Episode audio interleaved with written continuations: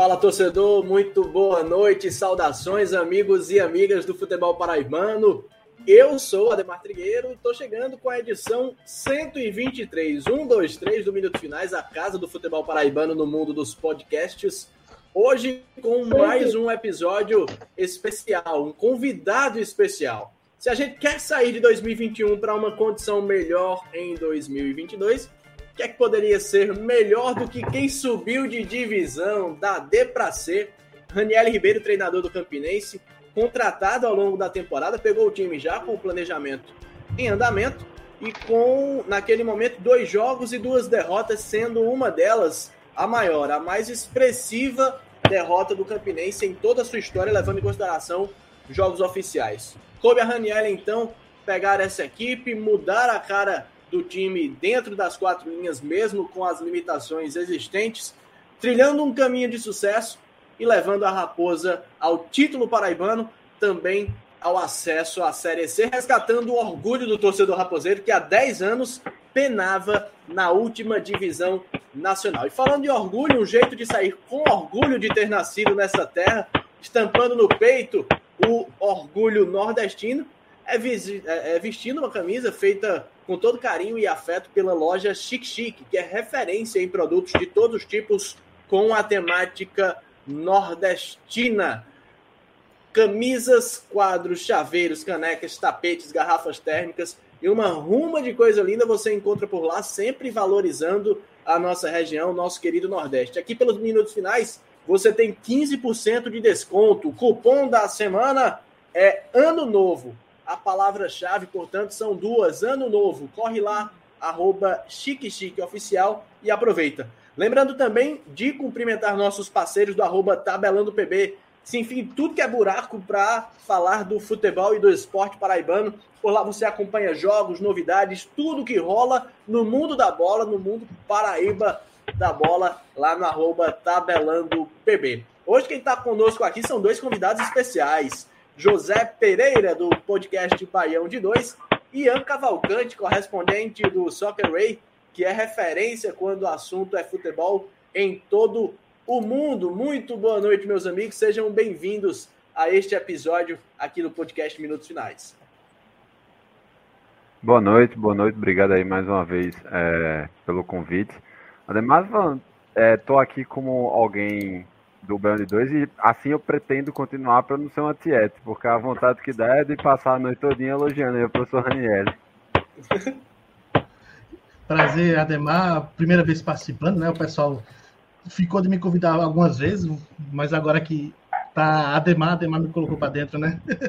Prazer participar e vai ser uma noite muito legal com o grande Raniel, que eu acompanho o trabalho dele desde o ABC, acompanhei de perto ele no ABC e fazendo esse grande trabalho no Campinense, subindo para a Série C nessa temporada. Show de bola, meus amigos sem maiores delongas e até cortando a primeira participação do Raniel, ele fica para depois, porque antes a gente vai rodar a vinheta virtualmente no nosso podcast, lembrando que isso é uma gravação, e daqui a pouco a gente volta falando com Raniel Ribeiro, treinador do Campinense, vislumbrando a temporada 2022 e também repercutindo o que foi 2021 para a Raposa Feroz. Então vamos embora, né? Vinheta devidamente feita. E o bom é que você que está nos acompanhando na live do YouTube não vê nada disso. O poder da edição, né? Antes de começar a repercutir esse Beabá 2021 e 2022 com Raniel Ribeiro, eu peço para vocês correrem lá no Instagram e no Twitter, arroba minutos finais, e também no facebook.com barra finais para seguir a gente curtir e compartilhar nosso conteúdo em todas as plataformas e agregadores de áudio. A gente está no Spotify, no Deezer, no Apple Podcasts, no Google Podcasts, enfim. Compartilha, dá aquela força para a gente, para a gente cons continuar conseguindo produzir conteúdo independente a respeito do nosso futebol paraibano. Agora sim, Raniel, muito boa noite, seja bem-vindo a mais esse episódio aqui no nosso Minutos Finais. E parabéns pelo ano de 2021, antes de qualquer coisa, né, professor? Boa noite. Boa noite, Ademar. Boa noite, Ian. Boa noite, Zé. É um prazer estar aqui falando com vocês, uma satisfação enorme. É, sempre é muito bom estar falando do nosso trabalho e principalmente com, com pessoas da competência de vocês. Então, vamos, vamos nos debruçar aí para responder a pergunta de vocês com todo carinho, com todo respeito e, e, e, e sempre destacando o, o grande papel que vocês da imprensa têm e da forma como vocês, principalmente os mais jovens, conseguem hoje realizar essa comunicação de uma forma tão fidedigna e, verdadeira. É, isso é muito importante e o jornalismo hoje atual, principalmente gerado por vocês, tem uma, uma pegada um pouquinho mais, mais forte e cuidadosa, vamos dizer assim. A gente tenta, né? A gente sempre que pode está tentando. Aproveitar esse momento para registrar algo muito bacana que partiu do Raniel na última semana. Ele ligou para várias pessoas ligadas à imprensa aqui de Campina Grande, o pessoal que faz a cobertura é, na Paraíba também do Campinense Clube, para desejar uma feliz uh, boas festas, né? Um feliz Natal, aquela coisa toda. E a gente achou de um gesto tão nobre, de um gesto tão bacana, particularmente eu ainda sou novinho, ainda estou engatinhando no jornalismo, tenho uh, poucos aninhos de jornalismo e já tive, inclusive, amizade talvez até mais próxima com alguns treinadores, com alguns com algumas pessoas ligadas aos bastidores também do mundo da bola, e foi a primeira vez que eu recebi uma ligação nesse sentido. Eu fiquei muito lisonjeado, achei de um gesto muito nobre, muito bacana. Mas enfim, feito esse registro merecidíssimo, é... Vamos começar falando de 2021, né, professor? A gente sabe que o Campinense já havia flertado com o Senhor em outras oportunidades, é, e agora, né, em 2021, deu certo é, é, essa parceria. Você finalmente veio aqui para Campina Grande. Chegou num momento de muita desconfiança, né? O Campinense vinha de duas derrotas, as duas derrotas uh, nas primeiras partidas na temporada, 7 a 1 para o Bahia pela Copa do Brasil e 2 a 1 para o São Paulo Cristal uh, pela estreia, na estreia do Campeonato Paraibano. Qual foi a sensação? O que é que você enxergava do Campinense? O sentimento era de que estava pegando um clube em terra arrasada, a gente pode falar dessa forma? Primeiro, Ademar, você recebeu um clube da, da história da magnitude do Campinense, você recebeu um convite de um clube desse, você vislumbra e, e, e traça vários objetivos. Então, na primeira, na primeira ligação, uh, foi, foi, o presidente Felipe que me ligou na primeira vez. Ele disse: me dá um tempo só para dar uma pensada aqui, imaginar o que eu posso fazer, se dá certo ou não. E o, que eu mais pensei foi do peso da camisa, o que essa camisa profissionalmente poderia trazer de positivo para mim. Né? E, e, e, e, e, nessa, nessa, nessa, nesse tempo que eu pedi para ele para pensar, claro que eu fui pesquisar, tinha tomado de 7 a 1 tinha acabado de perder para o São Paulo Cristal, mas a gente sabe que o futebol, do dia para a noite, ele pode mudar muito. E com esse pensamento foi que eu aceitei o convite do presidente na época né?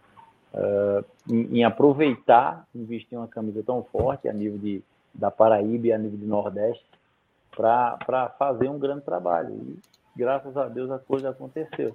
É, claro que se, na minha, antes da minha chegada, o meu Instagram é, foi, foi bombardeado, que a torcida do Campinense é impressionante. A, a, a forma como eles, como eles, eles interagem nas redes sociais e perguntava se eu era Jorge Jesus, perguntava se eu era milagreiro, e falava que eu tinha que vir fazer milagre, aquela coisa toda. Eu lembro até que minha esposa ficou assustada, dizendo, nossa, olha o que eles estão falando aqui, será que dá certo você ir para lá?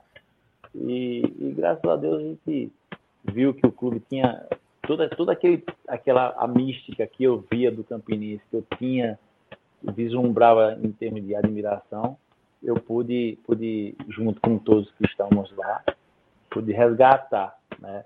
Mas eu já repeti isso várias vezes. Na minha primeira pré-eleção, nós estávamos lanterna do Campeonato Paraibano. E, claro, trabalhando todo um psicológico dos jogadores e, motivacional. A questão motivacional, eu falava para eles: ó, isso aqui dá um livro. Ó, a gente está saindo, a, a gente está numa lanterna na, na terceira rodada do, do, do, campeonato e podemos nos sagrar campeões. E isso vai dar um livro, vai dar uma história muito legal. Então, as minhas palavras. A palavra tem poder, né? Então, graças a Deus, ele, ele potencializou minhas palavras e o trabalho junto com todo o processo que foi feito, ele foi, foi muito positivo. Nesse livro aí, Faltou algum capítulo? Já tem algo escrito? Gostaria de ter algum outro final? O que é que a gente pode falar? O livro continua sendo escrito, na verdade? Como é que a gente está nesse sentido? Peraí, fala de novo, Ademar, que a pergunta ficou picotada. Nesse livro, né, digamos assim, a história continua sendo escrita, né? Mas tem algum capítulo que poderia ter uma outra história? E qual é o final que a gente pode esperar para esse livro?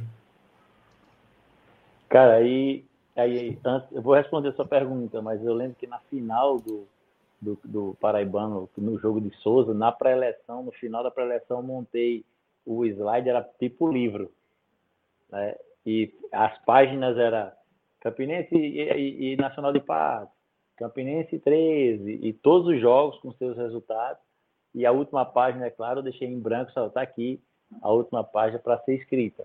E cabe a nós, só depende da gente. A vitória vai nos credenciar, o empate ou a vitória vai nos credenciar o, o, o título. Então, fechem esse livro da melhor maneira possível. É, e, e a, a, diretoria tinha feito um vídeo motivacional junto com os familiares. Aí eu falei para eles, ó, inclusive tem, vocês sabem o que é prefácio? Prefácio é um o que vem ali no início do livro é sempre, é sempre uma pessoa muito importante que fala sobre aquele autor dos livros. Então, o prefácio de vocês está aqui montado. São pessoas que gostam de vocês e precisam é, falar para vocês o que vocês representam e, o, e a história que vocês construíram nesse livro. E, e assim eu terminei a pré-eleção. Né? Aproveitando, claro, o gancho. Eu gosto muito de pegar alguns trocadilhos, algumas coisas e jogar na minha pré-eleção. Mas o capítulo, cara, mais importante que eu achei, para mim, foi o jogo do Pere Lima. O jogo do Pere Lima foi muito marcante, que nós estávamos perdendo por 3 a 1 e conseguimos uma virada aos, aos 51, gol do Marco Nunes, né? Então, quando aquela bola entrou, que veio todo mundo comemorar comigo, eu lembro que eu falei para o meu preparador físico, disse, ah, aqui nós vamos ser campeões, ninguém não tem como. Uma vitória como essa daí, ela, ela te impulsiona para brigar por título, e nós vamos ser campeões aqui. o comportamento desses meninos aí é uma coisa fora do comum. E essa foi a parte mais marcante, eu acho, desse, desse livro do Paraíba. É, realmente aquele jogo foi muito interessante porque ele mudou o rumo do ano no Campinense, a gente pode falar assim, né? O Campinense é, havia vencido o Nacional com gol de pênalti do Aleph nos instantes finais, estava é, meio que é, precisando de uma partida de imposição, a gente pode falar dessa forma, né? daquela vitória para elevar o ânimo, para mostrar que as coisas podiam dar certo. E a partir dali, o, o, o desempenho da equipe propriamente mudou, né, Ranielli? É, é, a gente depois veio uh, acompanhando uh, algumas partidas, como o clássico, o próprio clássico contra o 13 foi muito importante. O Campinense já chegou à última rodada uh, classificado, mas brigando ali de repente por ir diretamente para a semifinal. Então, realmente aquela partida da Pere Lima foi um, um capítulo bem, bem interessante. Dava para acreditar que aquela bola do Marcos Nunes ia entrar do jeito que entrou, professor? O, o, aquele jogo ele teve muitos temperos, sabe? Por isso que eu falo dele. E, e no momento eu não percebi, eu editando novamente o, o, jogo e separando algumas situações interessantes. Quando, quando nós empatamos em 3 a 3 o Rafinha teve um comportamento digno de capitão. Enquanto todos estavam comemorando, ele estava já com a bola debaixo do braço, ele tinha pego a bola lá no fundo da rede e estava chamando todo mundo para ir já bater o centro, como se fosse assim: ainda dá para fazer mais um gol. E aquilo já era 49, entende? Então, quando, quando eu editando novamente, ó, por isso que essa bola do Marcos entrou da forma como entrou, olha o comportamento de Rafinha, olha como todos atenderam o pedido dele para ir reiniciar logo, né? Então, a, a, é pior que aquela bola só entrava da, daquela forma, né? Ela desviou, tirou, tirou totalmente o goleiro da, da jogada e, e, e foi um gol muito importante, Marcos Nunes, para nós. E como você bem disse, acho que foi antes do clássico aquela vitória, né? E foi. nos deu uma, uma, uma, nos impulsionou, vamos dizer assim, para gerarmos melhores partidos, se gerou uma confiança maior para seguirmos no campeonato.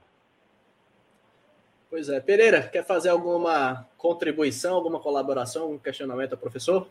Vou, só vou fazer uma, uma comparação, né? Porque a gente fala no basquete, aquele arremesso muito distinto, a gente chama de a bola espírita, né? É, no, o gol do Marcos Nunes foi, foi mais ou menos né, nesses mesmos moldes.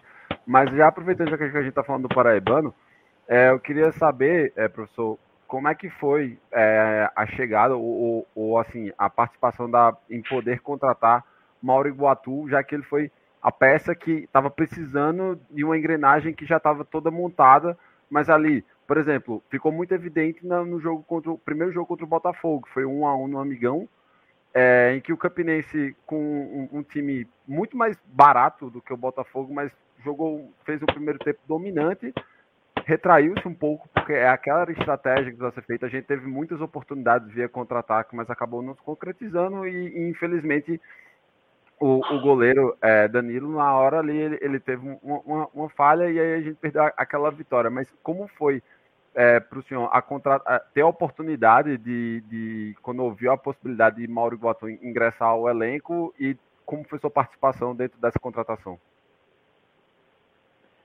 Na verdade, o Mauro, desde a nossa chegada, a diretoria já tinha feito um convite para o Mauro. E não se chegava um número comum, não se, não se chegava um número que agradasse o jogador.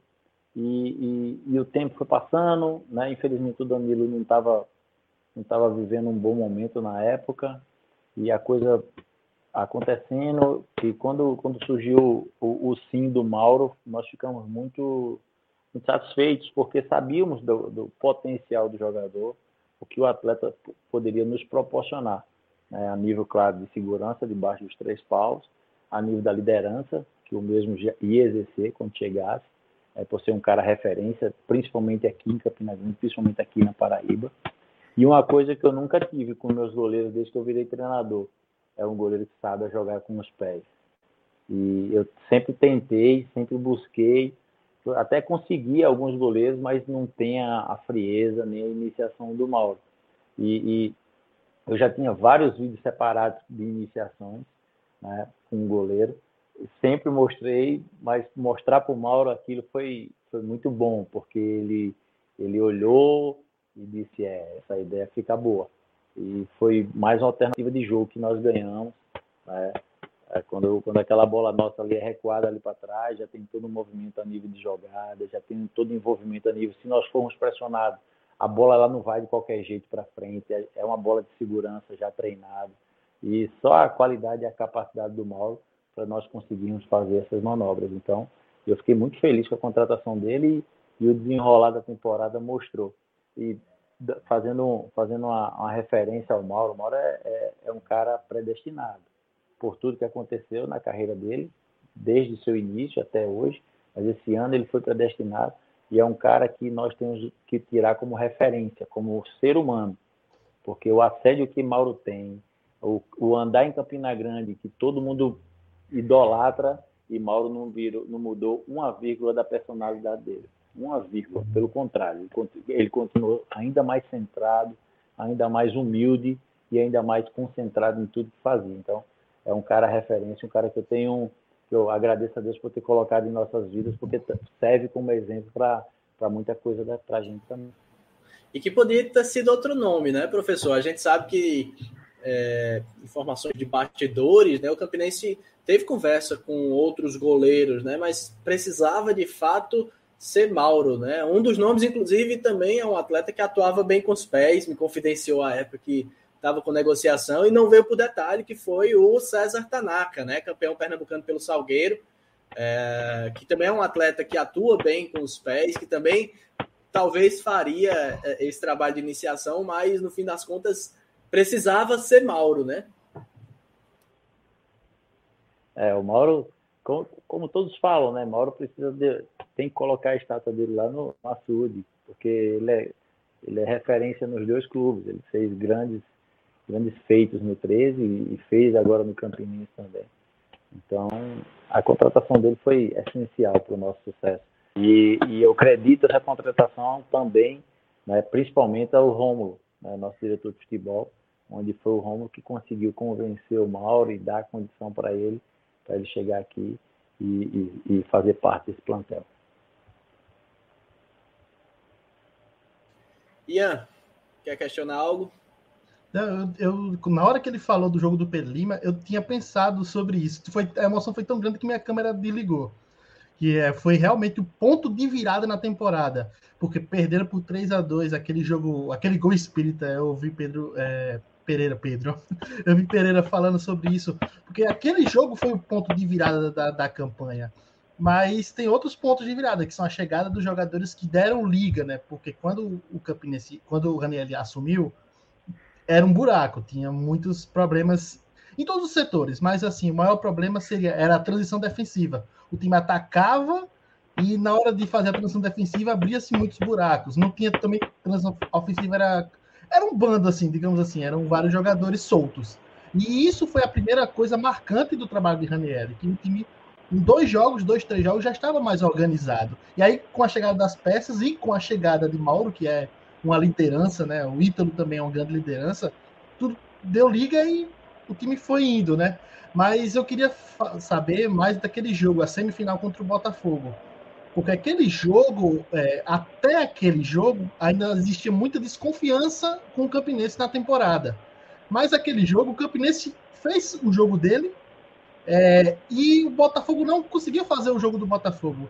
Tipo, por mais que o Campinense para a imprensa ou para o modo geral, assim, para a maioria das pessoas, o Campinense não fosse favorito naquela partida, o Campinense mostrou o seu jogo e fez seu jogo em cima do Botafogo. Então, como foi aquela conversa para esse jogo? Porque, assim, o Campinense ficou com a bola o tempo todo, não foi atacado, não deixou o Botafogo atacar e ainda teve boas chances, né? Ficou com a posse de bola, é, como foi aquele pensamento para esse jogo? Porque para mim esse é o jogo que dá a casca para o resto da temporada. É, primeiro que enfrentar o Botafogo é sempre muito difícil, né? O, o, o clássico em si, ele, ele emocionalmente mexe com a cabeça de todos, e do jogador principalmente. E ainda mais uma equipe tão bem treinada como é, como é o, do Botafogo, o Botafogo pelo Gerson. Então, mas o, o Campinense ele tem um, um, ingrediente que os adversários sabem, percebem, que eles estudam. Né? O Campinense ele tem uma intensidade, principalmente esse time de 2021, tem uma intensidade muito grande. E como você fala, que não deixar o Botafogo jogar, essa é uma das intensidades que eu falo. É, em, em, alguns momentos eu falo pro, falava para os meninos, eu falo meninos que era um grupo, nosso grupo é um grupo muito jovem, né? Então eu falava para o menino, hora ou outra, vem, vem aqui descansar um pouquinho, mas eles disseram, não, professor, dá para pressionar. E, e como a gente marca no setor, uma coisa que eu mais peço para minhas equipes é aonde a bola está, o setor ele, ele encurta, ele diminui. E, e, nem toda nem toda a vida dá para se fazer isso, mas esses meninos eles conseguem. Então por isso você você percebe que o, o, o você percebeu que o Botafogo não conseguia jogar. E o nós conseguimos jogar é justamente a situação do Mauro. Se você prestar atenção naquele jogo, você lembrar, quando o Botafogo queria nos pressionar, você joga a bola lá no Mauro. E a frieza do Mauro é muito, muito grande, cara. Ao ponto do, do árbitro lá de, que apitou a, a, a Campinense e América. Foi América e Campinense. O primeiro jogo, é, ele chegou pro Mauro e fez, cara, eu já vi goleiro jogar com os pés, mas você é diferente. Aí o Mauro, com sua humildade, falou assim: é porque eu treino muito, professor. Ele fez: não, não, não, não, não. A sua frieza, ela espanta. Até eu que estava arbitrando aqui, eu, eu fiquei espantado. Então, quando a gente joga aquela bola lá no Mauro, a frieza dele e todos os movimentos que, que, que se é treinado se encaixam muito bem. Então, por isso, o Botafogo sentiu a dificuldade de roubar essa bola da gente.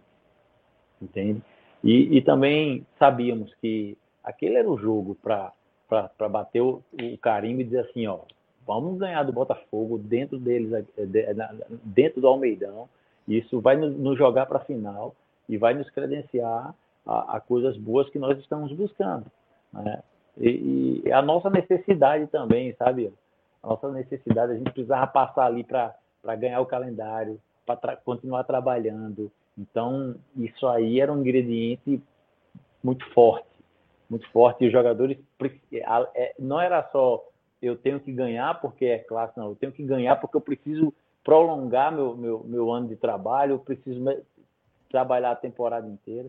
Então, esses, esses ingredientes aí é que foram primordiais também para aquela conquista, aquela vitória. Né? E tinha que ser com o gol de Mauro, aonde foi, né? Foi o melhor pênalti dele da temporada. O do América foi muito bem batido, foi no mesmo lugar, mas se você olhar a câmera por trás, o Felipe está próximo da bola e a bola tinha que entrar ali na gaveta. Como eu falo, meu filho aqui repete isso, lá no Lê, né, lá no L, ela entrou certinho lá, então foi um jogo muito, muito marcante também. É, e, Mas, então... é, deixa eu só concluir. Porque, é, ficou assim a, meio aqui a impressão de que o impressionante teria sido a marcação do Campinense naquele jogo, mas não, o mais importante naquele jogo foi o Campinense ficar com a bola o tempo todo e não deixar. E, e, e isso mesmo, a bola para Mauro. Os dois zagueiros muito bem, os dois laterais muito bem. O Campinense ficou com a bola praticamente o jogo todo. Isso que foi o mais impressionante, de não deixar o Botafogo jogar com a bola. Isso que foi assim o, o a cereja do bolo daquela partida. E aí, depois daquele jogo, já se tinha noção de que o Campinense ia brigar para subir. Não sabia se ia subir, né? Essa certeza ninguém tinha, mas aquele jogo foi um jogo que mostrou o trabalho é, se você perceber o jogo do, do Aparecidense, o segundo retrata muito bem isso que você está dizendo, que aconteceu no jogo contra o Botafogo. O início do jogo tinha acabado de chover e eu falei para eles, ó, esquece de jogar com o Mauro nesse início, porque vai que a bola para numa poça dessa aí e a coisa vai ficar ruim para gente. Quando deu 30 minutos que a, o campo tinha uma drenagem boa, que a água desceu um pouquinho, o Ítalo olha para mim e fala assim, dá para jogar. Disse, então vamos, então vamos jogar. Então, é, tá, tá intrínseco também na nossa equipe também de gostar de ficar com a bola. É até porque eu acho que foi a única partida, não tenho certeza, mas foi a única partida do, do primeiro semestre que o Botafogo perdeu na posse de bola. Se eu não tenho certeza, eu não tenho certeza, fui olhar os dados, mas esses dados já sumiram para mim. Mas se, se, eu não me engano, no Campeonato Paraibano e na Copa do Nordeste foi o único jogo em casa que o Botafogo perdeu na posse de bola. Mas vamos concluir, Ademar. Se eu ficar falando de tática, de estratégia, a gente não vai sair daqui, não. Nada, gostamos. Mas é, é, duas situações em torno disso que me chamam muita atenção é a primeira. Aquele time do Campinense no início do ano tinha muitas peças que foram importantes também ao longo da temporada. Por exemplo, o setor defensivo, é bem verdade, sofreu algumas alterações. Teve a chegada do Ítalo, que trouxe é, é mais envergadura defensiva mas já tinha ali o Filipinho, já tinha o João Vitor, que na época, é, eu acho que ele era reserva, salvo engano, do Jaquinha. Não lembro se era o Jaquinha. Gilmar.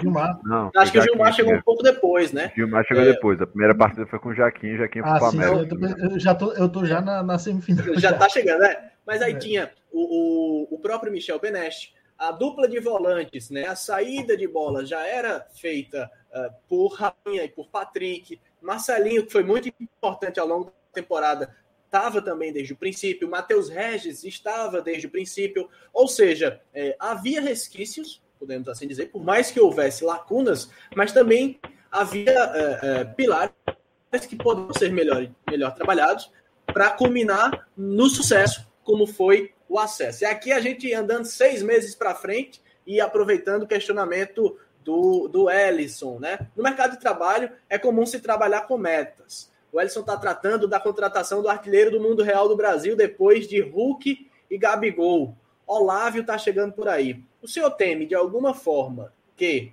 haja alguma pressão caso os resultados esperados é, não se reflitam dentro de campo com atletas como o Olávio, por exemplo, que chega como uma contratação é, de peso, e o quanto é importante que o torcedor enxergue o trabalho e tenha paciência também para permitir que as coisas aconteçam. É, primeiro que eu já passei isso para os nossos atletas, que a temporada 2022 ela vai ser muito mais difícil que a 2021, por, por vários fatores. Primeiro, nós subimos de divisão, nós vamos participar de uma Copa do Nordeste com os melhores times do Nordeste e alguns dos melhores do Brasil, que é o caso do Fortaleza. É, nós vamos entrar num Paraibano onde ninguém olha mais para o Campinense como um patinho feio, né? Olha como um patinho mais bonitinho. E, e, e, ainda tem uma Copa do Brasil que a gente vai pegar um pote muito difícil. Então a, a temporada ela já mostra assim que vai ser muito difícil. E, e, o que credencia potencializa ainda mais a, a dificuldade dessa temporada é, é, o que nós construímos em 2021. É repetir o que foi feito em 2021. que não vai ser fácil. É, as pessoas elas se acostumam a uma coisa boa. Então, o, o, torcedor do Campinense ele teve quatro, seis derrotas no ano, quatro com a gente, né? E as duas anteriores ele teve seis derrotas no ano, muito pouco, é muito pouco. Então ele está acostumado sempre a pontuar, a, a, a, ou, ou, não, ou empata ou ganha, né?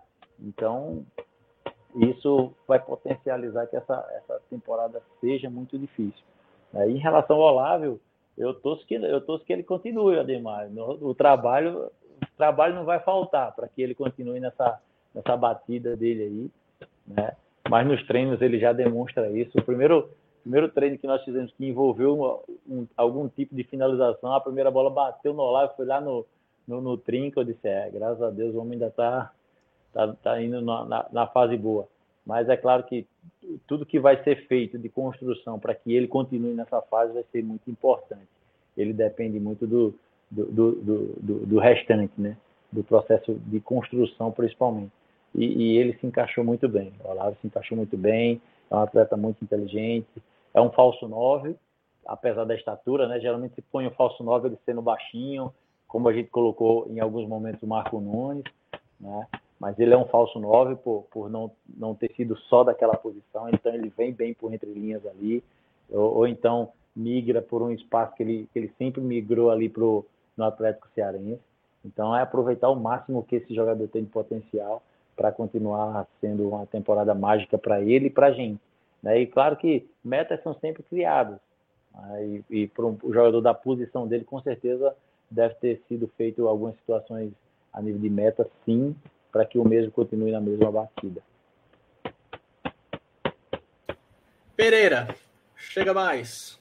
Eu vou aproveitar que você está falando do Olavo exatamente para perguntar se, por exemplo, Olavo ele vai conseguir completar todas as lacunas, digamos assim, técnicas que a gente teve durante o ataque em, em 2020, 2021, porque, por exemplo, é, isso era uma coisa que eu conversava muito com, com o Ian em privado, e aí por isso é da data para a gente tratar aqui abertamente, que era a questão do próprio Claudinho, porque o Claudinho, ele era esse jogador de movimentação, ele era um cara que conseguia atacar bem os espaços e era por isso que ele gerava tantas final, gerava tantas chances, mas é, ele não perdia, tinha... perdia gol porque gerava essas chances, é, Exato. muito bem.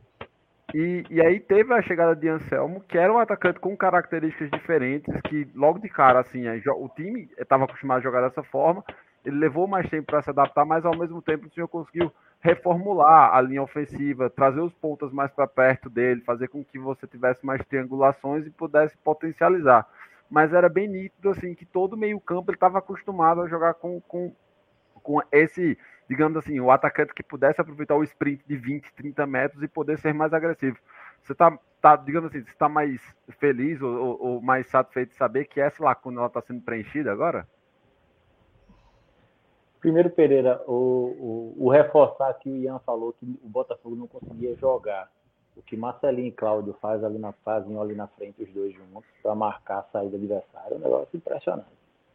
E, e assim, você pode ter certeza que eu, eu, como eu edito e organizo todos os meus treinamentos e a forma de jogar, é, é, há, algumas pressões exercidas pelos dois.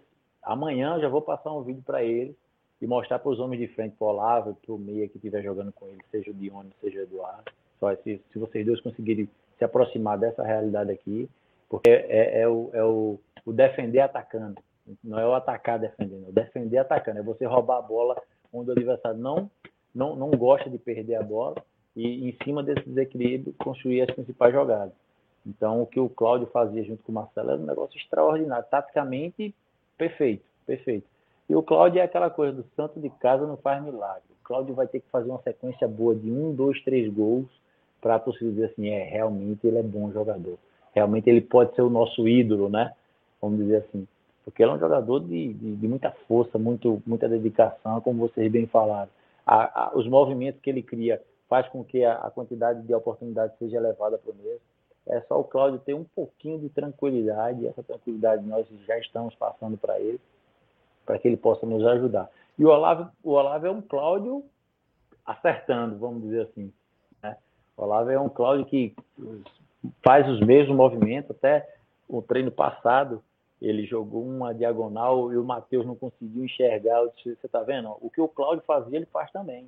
Então você pode Pode jogar a bola no espaço que ele vai chegar, né? Mas com, com um pouquinho mais de experiência e com um pouquinho mais de confiança, né, o Olavo? Então, com certeza ele vai preencher esse, esse, essa, essa lacuna que se tinha esse ano e com, com um, um, um, ingrediente a mais. O Olavo jogou de volante, né? Então a pressão que ele vai poder exercer junto com outro meio ali vai ser uma coisa fantástica e que vai ser de muita valia para que a gente continue sendo esse time que eu, eu, eu costumo falar para eles. A gente tem que ser tem que ser técnicos com a bola e sedentos sem a bola para recuperar ela o mais rápido possível. E isso a gente vai conseguir com ele, se Deus quiser. É, talvez para o Cláudio falte um pouco da frieza do Iguatu, né? Se dosar um pouquinho ali, o Cláudio deslancha, porque a movimentação do Cláudio é muito interessante, né? Ele realmente acaba, em algumas oportunidades, pecando naquele momento é, decisivo, talvez justamente por essa pressão existente do torcedor, por, por toda essa situação. Agora, professor, o senhor falou, é, mencionou uma frase que me chamou a atenção. Quer seja Dione, quer seja Eduardo. Nesse primeiro momento, a bem da verdade, a gente é, observa o elenco do Campinense e ofensivamente a gente vê quatro peças propriamente ali, né? Para fazer os extremos e, e, a referência. São Olavo e Claudinho. O Claudinho podendo ser referência, podendo talvez flutuar um pouco mais. O Olavo também, mas o Olavo tem um pouco mais de, de, de estatura. E o Matheus Regis e o Juninho Potiguar. A gente já sabe nos bastidores que existe uma busca por extremos, né? Um ou dois extremos. E aí a gente volta um pouquinho nessa peça de armação propriamente. Ou Dione ou Eduardo. Não dá para que os dois joguem juntos, não? Sim, sim. Tem a possibilidade, migrando um para o extremo, né? Para o lado extremo. Uh, o Eduardo acho que tem uma característica maior para se fazer isso.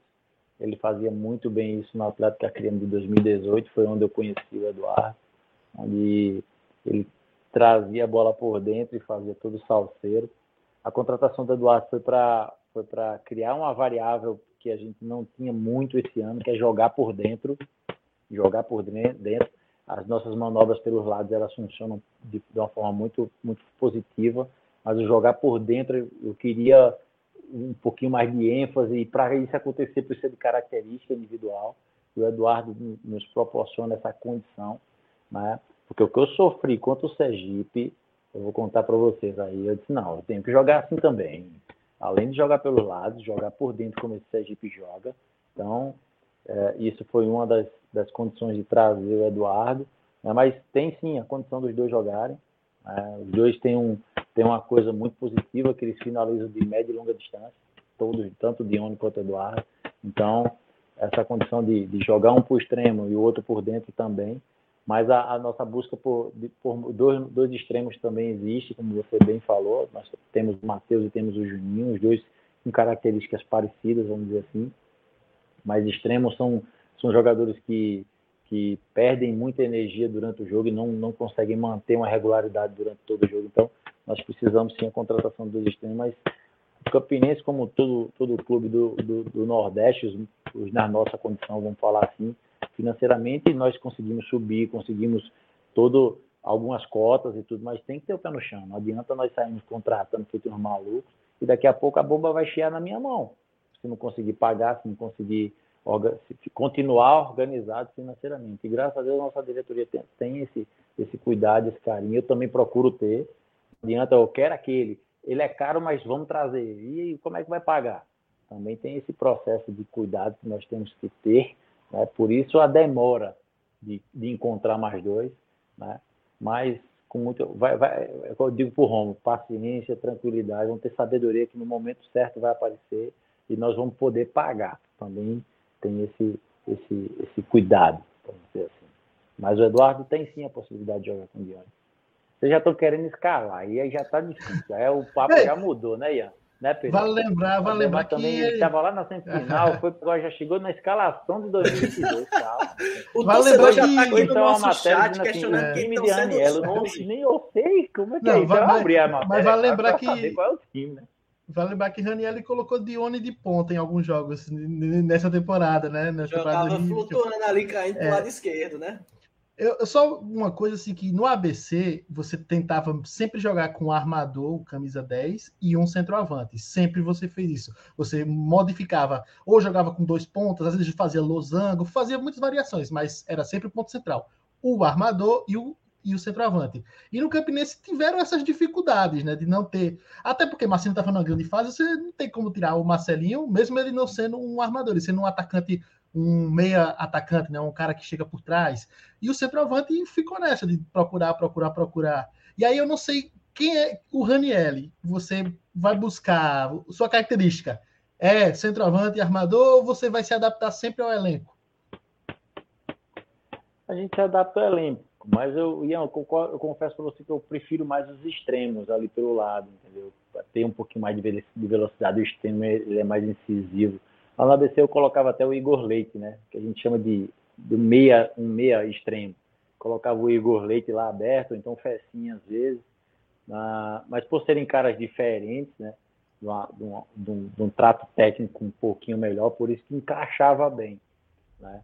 Mas como nós tínhamos esse ano, de um lado muita velocidade, do lado esquerdo muita velocidade, no, no lado direito com o Fábio, além de velocidade, um cara muito agudo, muito ofensivo, que buscava muito gol, é, é, depende muito da característica, mas eu, eu pretendo continuar sim, entende? Porque com esses caras pelos lados são os desafogos que a gente chama, né? São as válvulas de escape que a gente precisa. Às vezes só pisar na bola também, como quando a gente coloca um meio ali, o adversário já sabe que ele vai pisar e vai armar. Mas quando você bota um de velocidade, o adversário fala, meu Deus, lá vem ele novamente. Então, é saber qual a melhor condição e o melhor jogador para colocar lá o Fecim que o senhor mencionou aí, que é aqui de Campina Grande, né? O Fecim é paraibano, é aqui de Campina Grande, mas para o torcedor não empolgar muito com esse nome, o Fecim está encaminhado para Ponte Preta, então é mais difícil que ele permaneça por aqui. Mas vamos falar um pouquinho da caminhada também na, na Série D, que foi quando o senhor pôde dar um pouco mais da sua cara, pôde trazer alguns reforços que chegaram e que encaixaram muito bem, a, a exemplo do Fábio Lima, do Serginho Paulista, e a gente pode colocar nessa balança também o Anselmo, que eh, chegou com um pouco mais de dificuldade, mas que quando entrou no jogo, eh, na reta final, na reta decisiva, foi determinante para que o Campinense conquistasse o acesso. Para 2022, o senhor está participando desse planejamento desde o início. O que é que a gente vai ver de diferente em 2022 em comparação ao que o senhor recebeu em 2021? É, montar time é muito difícil, Ademar. Tá? tá? É muito complicado porque você conta com um fator que eu não gosto de contar no futebol, que é o fator sorte. Claro que você tem que ter conhecimento de, de mercado, conhecer a característica individual do jogador que você está contratando. Mas aí o fator sorte entra em os jogadores que você contratou, eles se unirem da forma como você quer. Eu digo se unirem dentro do campo, com, com as características individuais de cada um deles o jogador venha e se adapta a Campina Grande. Que o jogador venha e, e, e, e, se adapta à realidade do Campinense. Tá? Então, a família dele vem e fica feliz. O filho esteja estudando numa escola legal. Olha quantos fatores eu estou falando para vocês. Né? Então, por isso da renovação da grande maioria, porque um, é um grupo que já conhece a cidade, um grupo que já está adaptado, um grupo que mostrou ter condição de jogar. Aí algumas pessoas falam assim, pô, mas foi na Série D, será que na Série C ele vai fazer isso? Era a mesma coisa, eu respondo, eu dou sempre esse exemplo para a imprensa, de é a mesma coisa que aconteceu com o Fábio Lima. Como é que eu vou trazer Fábio Lima rebaixado pelo Pérez Lima no Paraibano? E eu trouxe Fábio Lima, Fábio Lima, né? Por quê? Porque o Fábio mostrou durante o Campeonato Paraibano que ele tinha condição. Então, mesma coisa, mesma coisa em relação à manutenção do nosso grupo. É, eles mostraram isso. Aí, a vinda do. A, a, renovação do Dione, que chegou por último, não teve tantas oportunidades, mas todos sabem da condição e, e o quanto ele cresceu, principalmente no jogo das finais, né? Traz o Eduardo, traz o Olávio, aí já veio o, o Potiguar, né? veio o Marcena para ser uma sombra boa para o Filipinho, né? para não se sentir tão, tão forte como ele se sente. Tão dono né? da posição. É, tá faltando a sombra ali do Ramon, mas nós vamos achar para ele também não deixar a peteca cair, que é outro grande jogador que nós temos.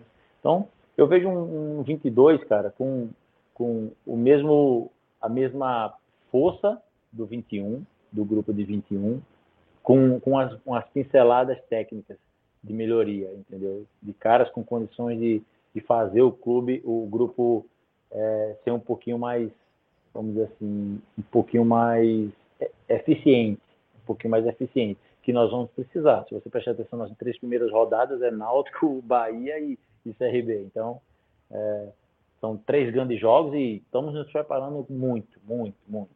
A começar dia 15 de dezembro foi muito positivo. Né? Já falar para os jogadores, vamos chegar à frente fisicamente, tem que chegar à frente tecnicamente também, taticamente. Então vamos fazer um início avassalador para dizer assim, é, realmente esses caras aí vão fazer uma grande temporada. E esse é nosso pensamento é, lá dentro do clube.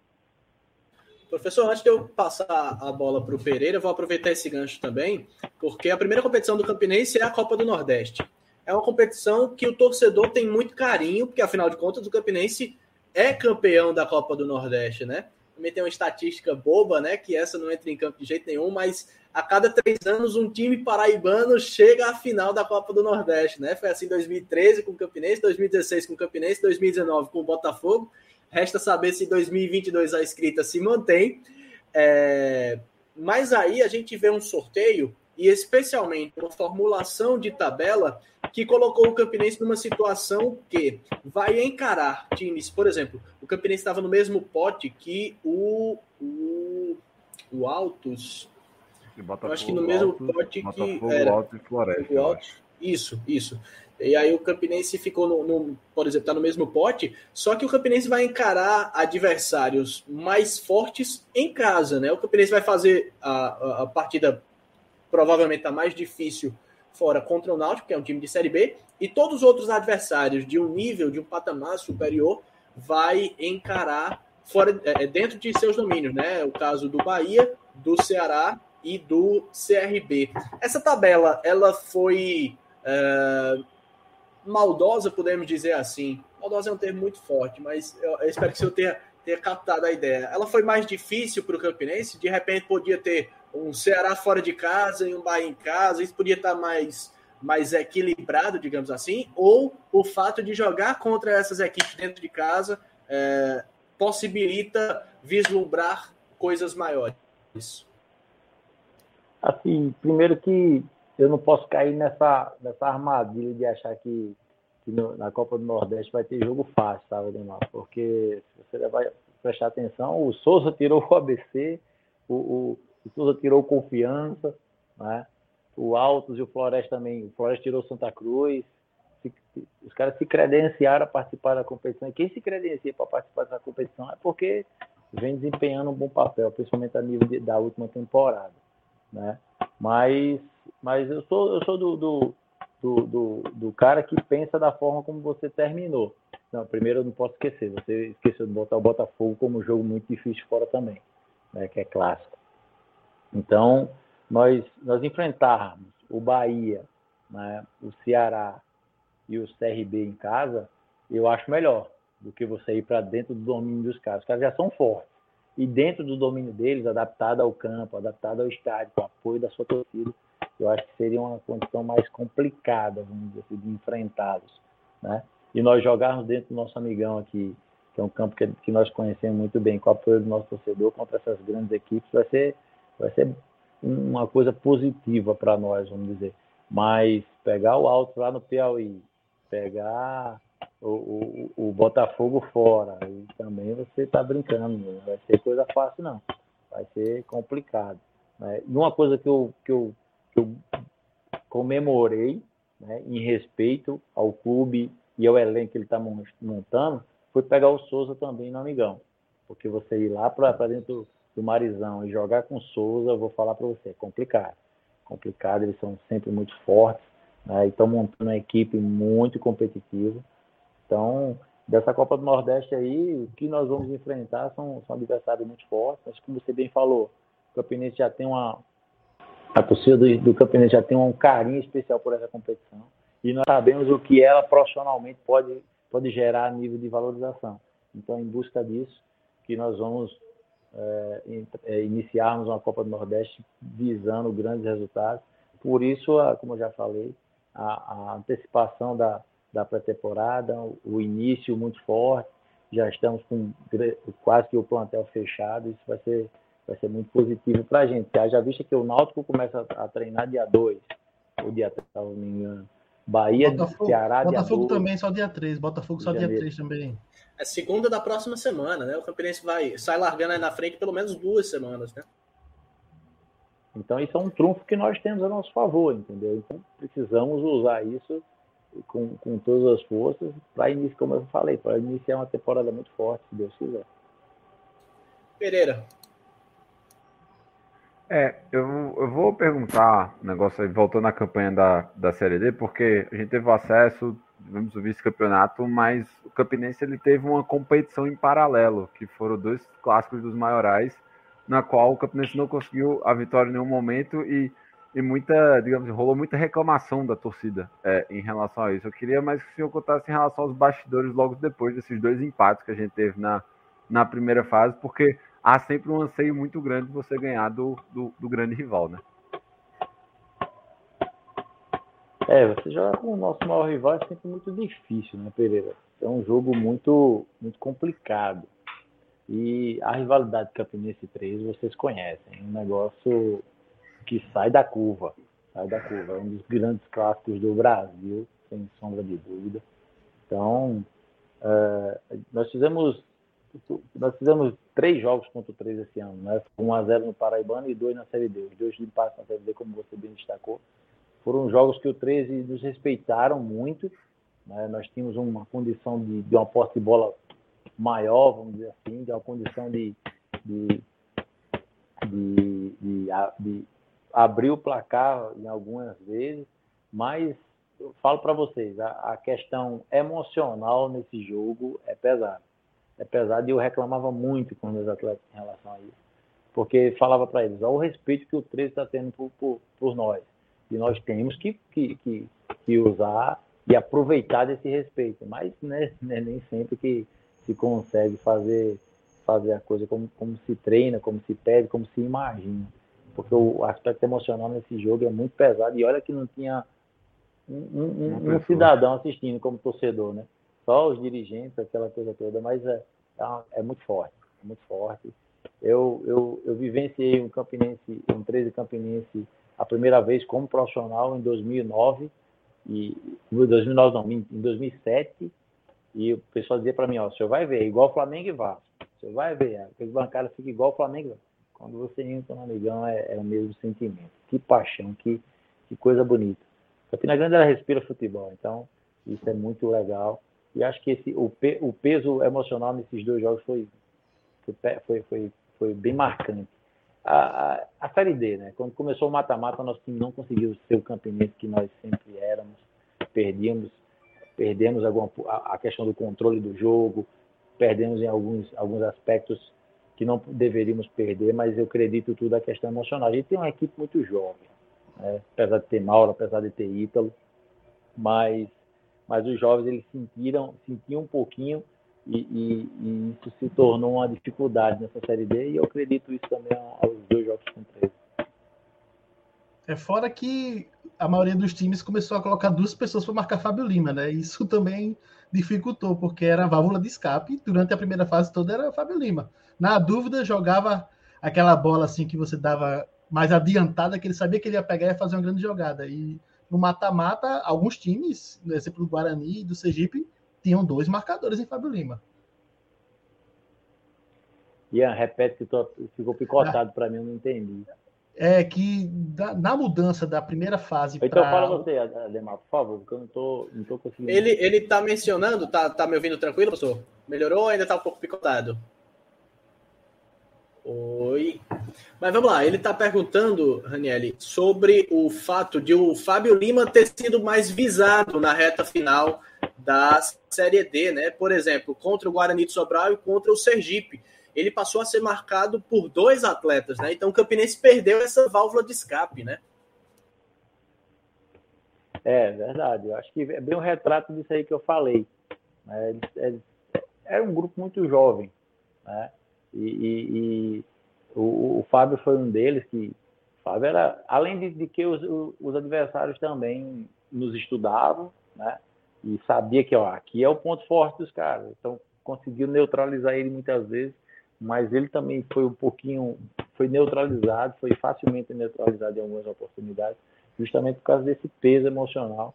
Porque também é aquela coisa, chegou na hora decisiva, assim, ó, joga no Fábio que ele vai decidir pra gente. Ficou muito também uma responsabilidade em cima do cara. Né? Mas se você prestar atenção no último jogo contra a Aparecidense, ele já voltou a ser o Fábio que ele era. Já fez uma partida né, próxima daquilo que todo, todos nós já estávamos adaptados e acostumados a ver.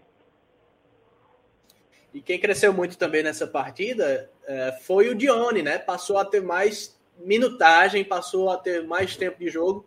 É, o Dione era um atleta que já fazia parte do planejamento para 2022 ou ele carimbou realmente a vaga com as atuações na final? É, a gente já sabia do potencial do Dione. Marcelinho pôde estar vivendo um bom momento ali, não dava muita brecha, principalmente depois da chegada do Dione aí que ele cresceu ainda mais, apesar da torcida ter jogado muitas críticas em cima dele. Mas o, o potencial do Dion já se sabia. E tudo que ele fez na, nos dois jogos finais o credenciou a, a, a renovação. Né? E agora eu vou falar para vocês. Ele sempre treinou muito forte, sendo que agora ele, ele, ele sabe do, do, que foi, do que foi depositado em cima dele, o que está sendo esperado a, a nível de, de rendimento do mesmo. E ele está tá treinando num nível que está sendo muito prazeroso de ver e de, de, de acompanhar. E isso é, é, é, jogador que sabe que uma pré-temporada forte vai condicionar ele a, bons, a boas atuações. E o torcedor pode ficar, pode ficar esperançoso que ele ele está se dedicando muito e, e, e, e, é um cara experiente. Ele sabe que essa dedicação ele vai colher bons frutos lá na frente.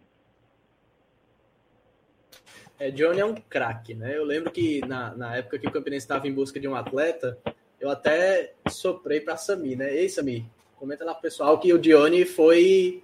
Ele saiu do Floresta, viu? O Johnny tá ali no mercado. e aí o pessoal já tava conversando e a gente tava de olho. Mas falando do Dione, o Ellison Silva, nosso parceiro aqui do Minuto Finais, faz o questionamento. Por que, é que o Marcelinho não permaneceu para a temporada 2022 mesmo ele tendo sido titular absoluto, a gente pode falar dessa forma, durante a temporada 2021? Cara, a questão do Marcelo foi a seguinte: o próprio Marcelo chegou para mim e, e, agradeceu por tudo que, que nós tínhamos vivido durante essa temporada, que ele tinha propostas de clube de Série B e de Série C e que achava melhor dar sequência. A, a, a carreira dele fora daqui. Então, esse foi o discurso que o Marcelo teve comigo, comigo.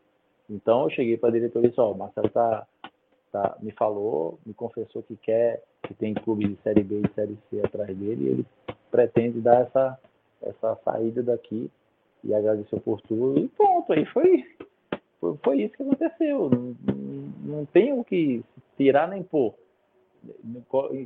inventar conversa. Não. Por isso que também não foi criada uh, alguma proposta também muito forte para Marcelo, porque ele já chegou se despedindo de mim e agradecendo por tudo. Então, eu até não entendi depois que ficou. Até o próprio Marcelo falou assim: pô, professor, não fizeram proposta para mim. Como, Marcelo? Você falou que não queria ficar, que ia sair e tal.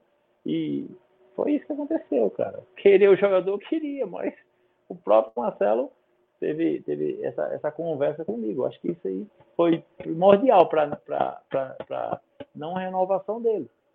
Mas é um, é um atleta que, que, que, eu tenho um carinho especial. Marcelo, quando ele foi mais criticado, eu fui o maior defensor e, e banquei. Não, você, você vai continuar, você, você a, torcedor talvez não veja o que você faz a nível tático, mas todos nós aqui sabemos e e no melhor momento você vai crescer e vai nos ajudar, e assim aconteceu.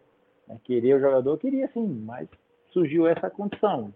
Aí não deu certo, infelizmente, mas não foi por, por, por nada que não, não, teve um, um motivo assim, não, eu não quero Marcelo, não, não foi isso que aconteceu, não, foi simplesmente essa conversa que ele teve comigo. É, o Marcelinho, que no fim das contas acabou fechando com o Ipiranga de Erechim, Rio Grande do Sul, de fato, vai disputar a Série C do Campeonato Brasileiro em 2022. Antes de retornar a pergunta ou para o Ian ou para o Pereira, vocês já vão se posicionando por aí, tem pergunta também do Henrique Michael, né? O Henrique Micael. Boa noite, boa noite para todo mundo. Pergunta para o Ranielli a respeito do Marcos Nunes. Talvez ele devesse ter sido uma das primeiras renovações, por ter sido o artilheiro do Campinense em 2021. O pessoal está questionando, portanto, a respeito do, até o momento, pelo menos, da não renovação do Marcos Nunes. E de antemão, eh, informações privilegiadas que nós jornalistas, vez por outra, temos. Eh, Marcos Nunes tem proposta para jogar grandes campeonatos, né? Campeonato importante no primeiro semestre, pelo que eu fiquei sabendo também, né, professor?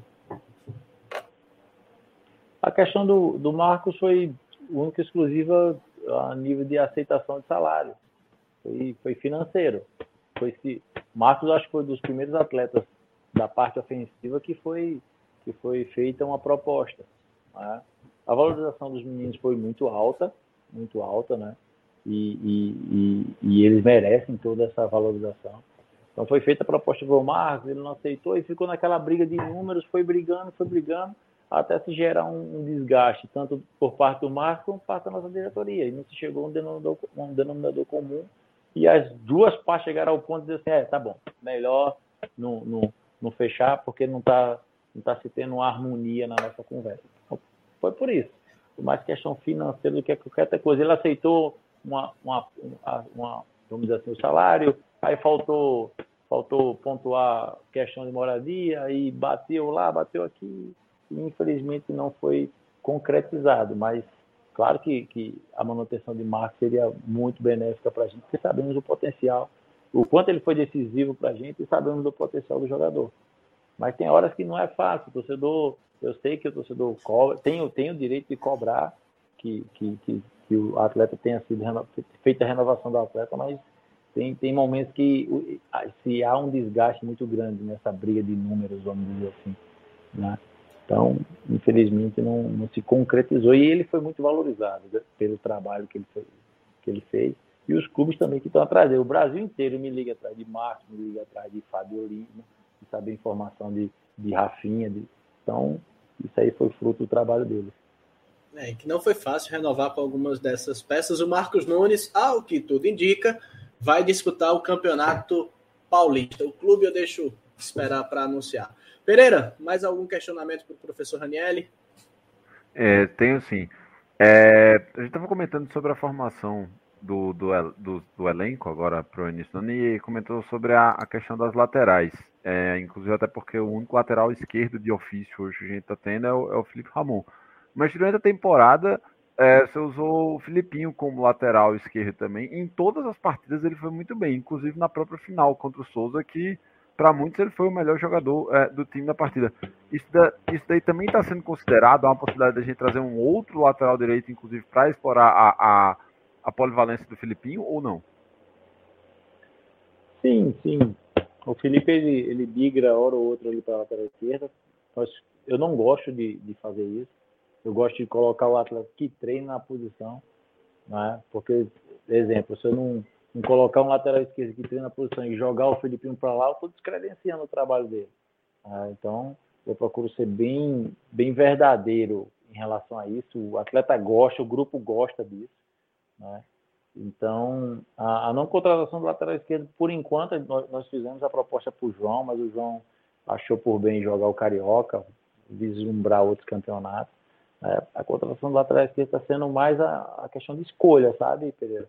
Não não está sendo fácil achar um cara do, do, do, perfil que nós queremos. Se você prestar atenção, eu não posso contratar um jogador com a mesma característica do Felipe Ramon.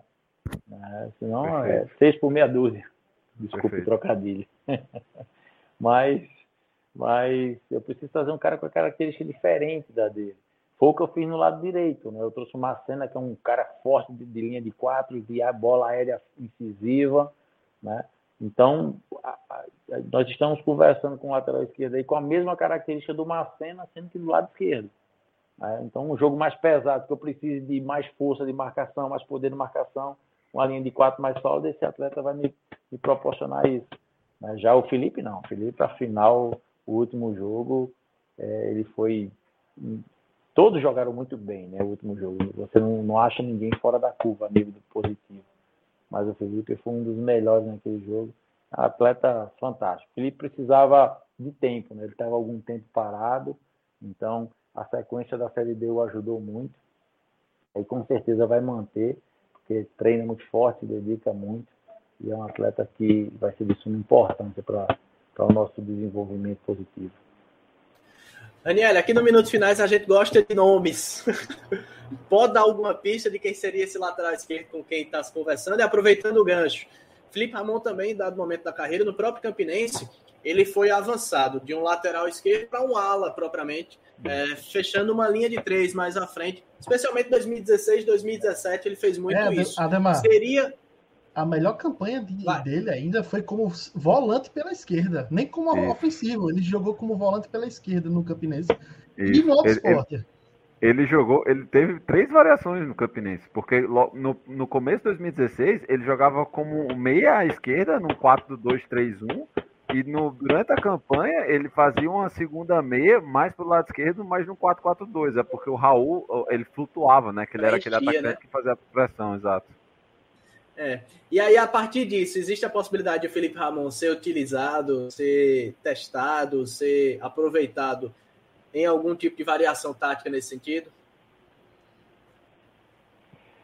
Eu lembro que agora, no, acho que não sei qual foi o jogo, cara, que eu sabendo do potencial do Ramon, eu vi jogar no Cianorte também, além do Campinense 2016, eu vi ele no Cianorte, eu enfrentei no Cianorte 2018 e ele tinha muito essa variação de vir para dentro virar meia. Eu fiz um treino no Amigão e vou jogar o baixinho ali para ver como é que ele se comporta. Eu coloquei, eu acho que ele, ele é tão malandro que ele disse, eu vou é mal aqui, porque aqui dentro não dá para disputar vaga com ninguém não, deixa eu ficar na minha lateral lá que é melhor. Mas eu sei sim do potencial, inclusive extremo também, cara de extremo dá para dá usá-lo, apesar de ser um cara mais técnico, receber a bola de costa é mais difícil, né? Mas ele tem tanta qualidade técnica de, de, de dominar driblando que, que ele também nos dá essa condição, sim, de jogar de meia, de jogar de extremo, de jogar na lateral. Eu não tinha vi, eu ainda não ouvi jogando como vocês frisaram aí de segundo volante, tá? Mas eu imagino ele com a técnica que ele tem, seria um Patrick, né? Vamos dizer assim, com um pouquinho mais de condição de de furar as linhas, né? de, de, de, de, fazer um último passe ou de chegar muito forte por trás. Eu particularmente, eu particularmente lembro dele um pouco mais aberto que o Patrick. Eu acho que ele não fazia esse, esse segundo volante propriamente mais é, por dentro. É, ele fazia um pouco mais. É, ele abriu um pouco mais, né? É quem crescia bem. Três, jogava com, teve uma hora que ele jogava com é. três o time, e ele fazia esse meia da esquerda, Isso. porque era um, um volantezão e dois meias de cada lado. Aí ele fazia o da esquerda, que tipo, mais ou menos fazia uma função falso armador e segundo volante de carregar, né? E fazer a primeira jogada. Mas assim, Raniel, você perdeu dois dos jogadores que são multifunção, né? Aqueles jogadores que você colocava em qualquer lugar que dava certo.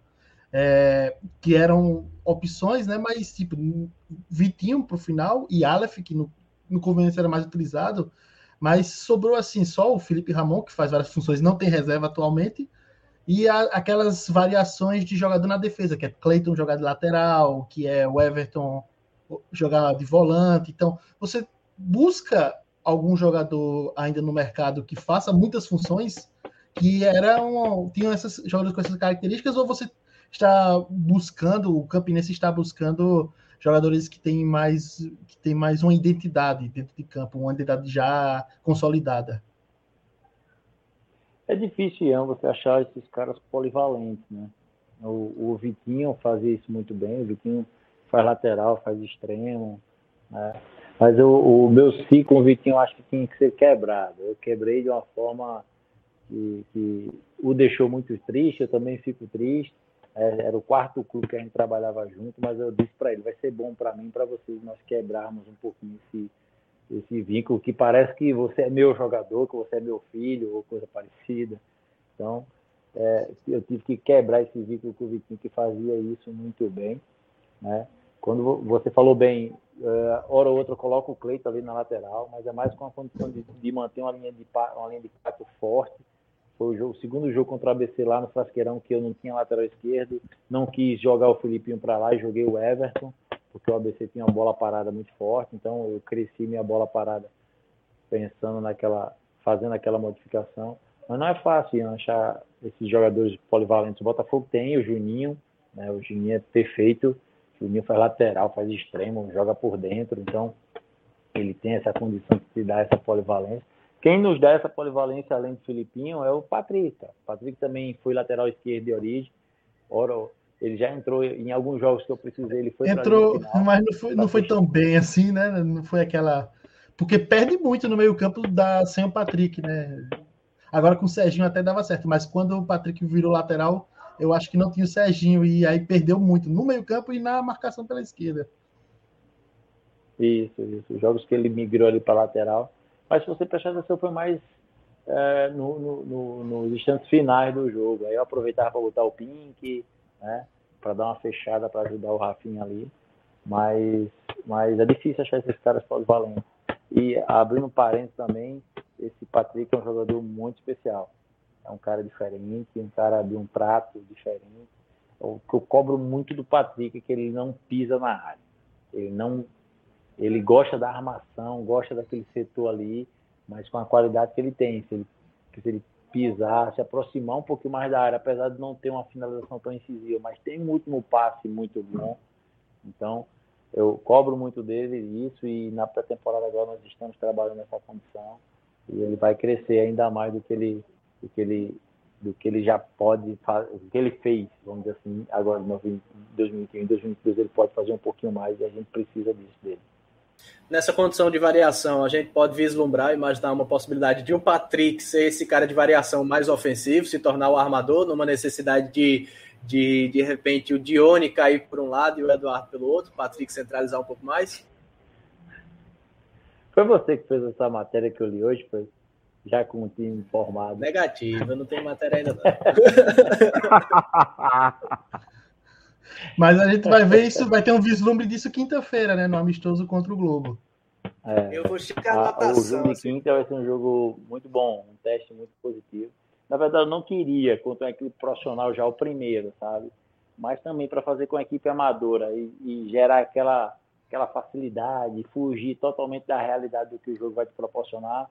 E a diretoria pediu para fazer uma reabertura do Renatão de forma muito legal. Então, o Globo vai nos dar essa condição e a possibilidade de enxergar. Essa. Mas eu vou fazer dois times. É, um time vai jogar o primeiro tempo e, outro time vai jogar o segundo. Por ser o primeiro amistoso, eu preciso tomar esse cuidado a nível físico. Né? Mas vai, vai ser bom. Vai ser bom porque a intensidade vai ser muito alta. Né? O jogador sabendo que ele vai participar só 45, então ele vai jogar tudo aquilo que ele pode.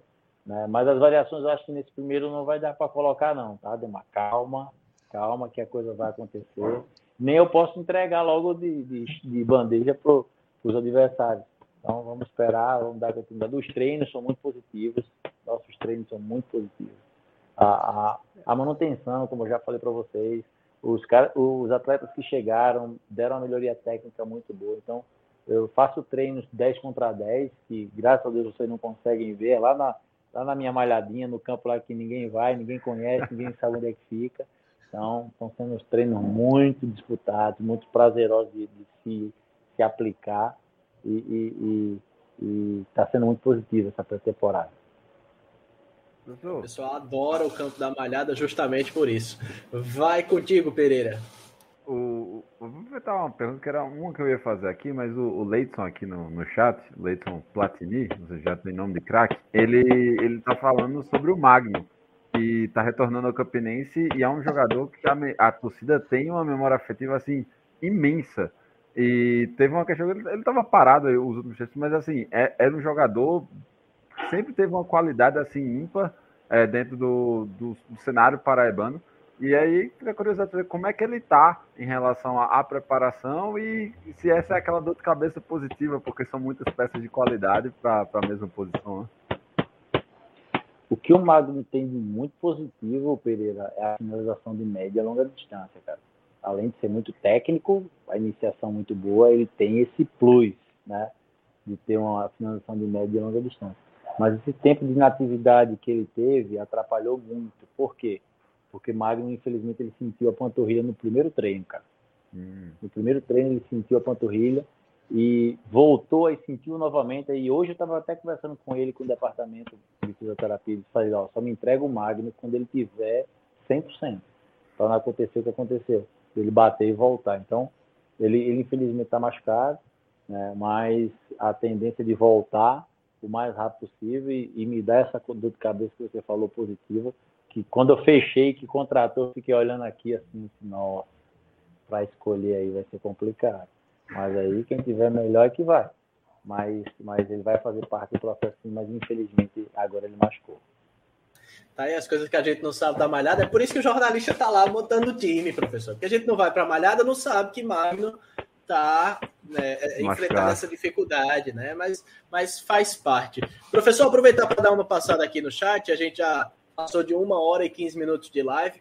É, vamos rapidamente passar aqui é, no chat só para prestigiar o pessoal que está conosco, né? É, mais à frente, o Sérgio Júnior estava fazendo elogios ao Ian, o Gustavo Miller, treinador moral da Raposa. Também tivemos o Wallace Souza questionando quem seriam os 11 titulares nos treinamentos. É alguém que está aí é, ansioso. Pessoal aqui pedindo a contratação do Chico Bala, lateral esquerdo, ex-4 de julho, foi, foi, ele foi especulado no Souza recentemente. Não sei a quantas anda essa situação. E o Ellison Silva de novo. Raniel está de olho no espumante da turma nesse fim de ano. Como é que tá essa situação aí com as festas de Natal e Réveillon? Tem alguma recomendação especial? Ou terminando o jogo do Globo, o pessoal só conversa na segunda-feira, dia 3? Não, não. A folga, a folga maior foi dada agora, né?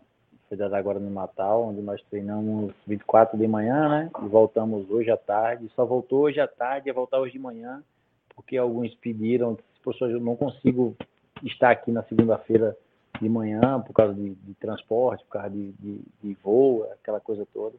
Aí eu, tranquilo, sem problema nenhum. Vou dar até segunda tarde, mas dia 2, domingo de manhã, é a volta do ano novo. Domingo de manhã nós estamos lá para iniciarmos a nossa semana. Então eles vão ter folga. Eles iam treinar 31 e ia voltar domingo de manhã. Mas aí, por causa do jogo, eu vou dar 31 primeiro e domingo, dia 2, a gente já volta para treinar, para trabalhar. Eles são cientes que, que o espumante atrapalhou um pouquinho nessa temporada, né? o espumante em exagero, vamos dizer assim. É, é um grupo muito jovem, né? E, e, e alguns se deixaram levar por, pela empolgação, mas graças a Deus nós conseguimos pegar na, na rédea do, da, da coisa e puxar e dizer assim, ou, ou vai para um lado ou vai para o outro. Ou, ou, quer ou não quer, senão a gente vai jogar uma temporada toda fora. Então, graças a Deus, é, é, pontuamos isso e, e, organizamos e a coisa funcionou. Mas para esse ano eles já estão cientes, já estou desde o primeiro dia conversando sobre essa situação do extracampo que nós não podemos.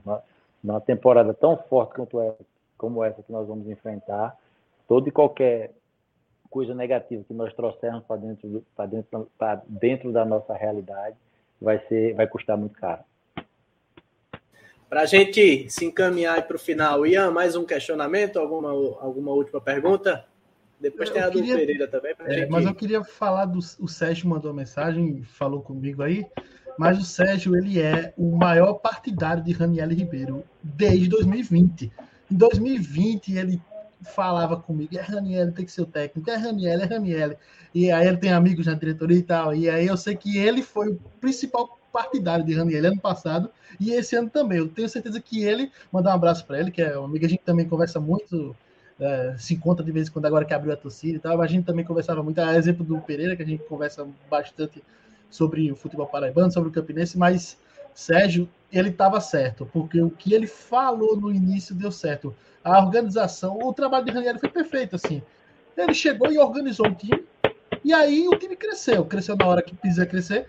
Teve, como sempre, como qualquer campeonato, tem altos e baixos, né, a montanha russa, mas o, com a cabeça no lugar, com um futebol bem resolvido, o time conseguiu esse grande objetivo, né? Dez anos depois. Raniel, qual foi a emoção daquele momento? Todos nós, assim, eu, eu acho que todo mundo lembra do momento que Mauro Gato fez aquele gol e classificou e aquela chuva, aquela neblina lavou aí o, a alma de todo torcedor do Raposeiro. Qual foi o seu sentimento assim que acabou, assim que aquela bola entrou? Porque, olha, não deu nem para ver que a bola entrou, a gente só sabia que era gol porque a rede, a sair água assim da rede. Qual foi o seu sentimento após aquela partida? Porque eu, eu, eu, lembro claramente de mim, o que passou por mim, e eu até fico arrepiado, assim, foi uma emoção muito vívida. Para você, Raniel, como foi? Conta para você essa parte do após o pênalti. Primeiro, agradecer o carinho do Sérgio, né, pelo o carinho que ele tem pelo nosso trabalho, por acreditar no, na, na, nossa condição como profissional. E, e, você respondeu por mim, cara. Eu, eu olhando olhando as fotos do, no, no, meu celular um dia desse. Meu celular não, minto, repassando no Twitter as postagens que eu fiz, aí tem lá uma, um retweeter do Campinense. Que, aí eu não sei se foi Danilo ou se foi Sami que publicou. Mas tem lá assim, eu dizendo, de alma lavada, né? A foto que tá, que o próprio Sami que fez aquela foto, né? e, e, aquela chuva toda, e eu, eu realmente fiquei de alma lavada ali por tudo que nós passamos e, e, e conseguimos. Né? Na hora da chuva, na hora que estava nos pênaltis, eu costumo dizer, pronto, tá chovendo no treino, eu faço, chuva é bênção, não acha ruim que não acha ruim chuva não, que chuva é bênção, é Deus que manda. E principalmente nós nordestinos, que chuva para a gente é a melhor coisa que a natureza pode nos proporcionar. Então, na hora dos pênaltis, eu dizia para eles, a chuva é bênção, ó, isso aí. E a chuva, quando o Mauro foi bater, bate, deu um vento, como se assim, meu Deus, vai acelerar a força dessa bola, Mauro, pelo amor de Deus, só direciona, só coloca ela lá. Né? E, e, e como você bem falou, quando ela, a água chorrou, ali eu, eu tive um momento muito prazeroso, né? Eu já até falei isso já em outras entrevistas, que eu consegui agradecer a Deus de uma forma tão íntima que parecia que ele estava muito próximo de mim, assim. Pode, pode agradecer, meu filho. Eu agradeci a ele, eu senti uma, uma energia muito positiva, tão boa e eu, eu, eu só consegui agradecer. Agradecer a Deus por tudo que Ele estava proporcionando para todos nós ali que vivemos o dia a dia do Campinense, para toda a torcida que sofria há 10 anos. Então, foi um momento muito, muito ímpar, muito ímpar realmente. É, eu convido agora todo mundo que, ah, depois de terminar nossa live, assistiu o vídeo do gol do Mário Gatu e percebeu o Afonso Carlos chutando a bola. Depois que a bola entra, ele, o repórter da CBN, ele invade o campo e chuta a bola para longe no meio da comemoração. Esse é o melhor vídeo que você vai poder ver dessa competição. É, e é muito interessante porque a gente, enquanto jornalista, a gente tem a, a, seriedade, a necessidade do trabalho, mas muitas vezes também a gente tem um amigo, porque ele está na cobertura diária e tal. E o Afonso, naquele momento, ele representou todo mundo que cobriu o Campinense nesses 10 anos. Ele foi o cara que teve lá perto e que pôde chegar e, entre aspas, com toda a seriedade, com todo o profissionalismo, ele participou desse momento também.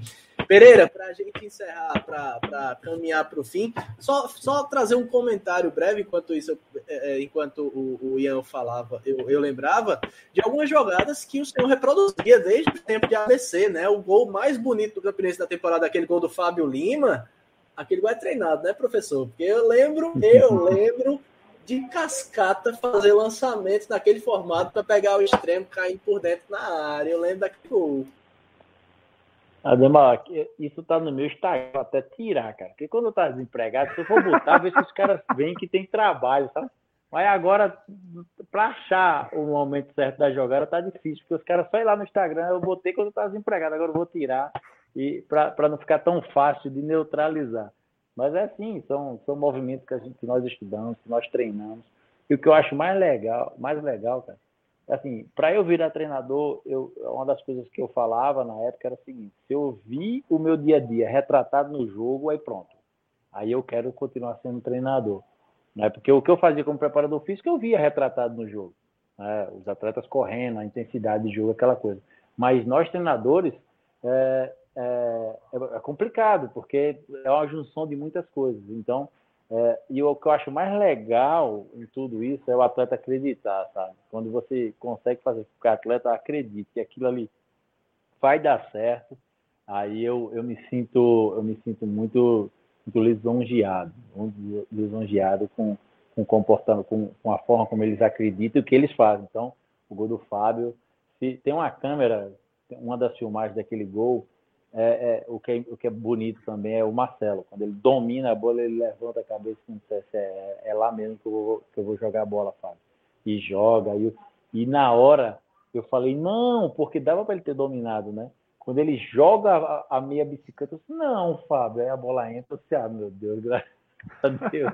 Não confiando na condição do jogador, mas porque ele achou a maneira mais difícil de fazer a finalização e graças a Deus deu certo. E aí puxou os louros todo para ele e a galera muitas vezes acaba não observando o trabalho do treinador nesse momento, né? Pereira, vamos lá para a última.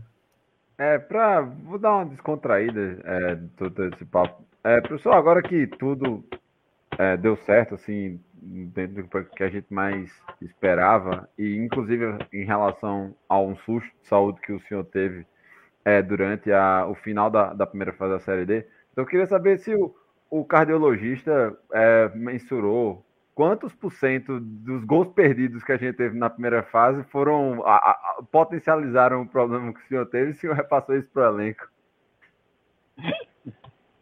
É, foi um momento muito, muito difícil para mim, sabe, cara? Eu, eu passei o perrengue mesmo naquele, naquele cateterismo que eu tive que fazer, porque as dores que eu sentia eram dores assim de quem realmente estava infartando, sabe, cara? Um, bateu um desespero tanto que eu fui à noite, meia-noite eu fui, aí voltei melhor, e quando cheguei em casa as dores persistiram. E quando eu estava indo para o hospital, eu estava, cara, não vou aguentar chegar no hospital, não. Porque quando eu respirava doía muito, né? Então, então foi um perrengue complicado que eu passei ali. Então, e meu pequeno chorando em casa, eu disse, nossa senhora.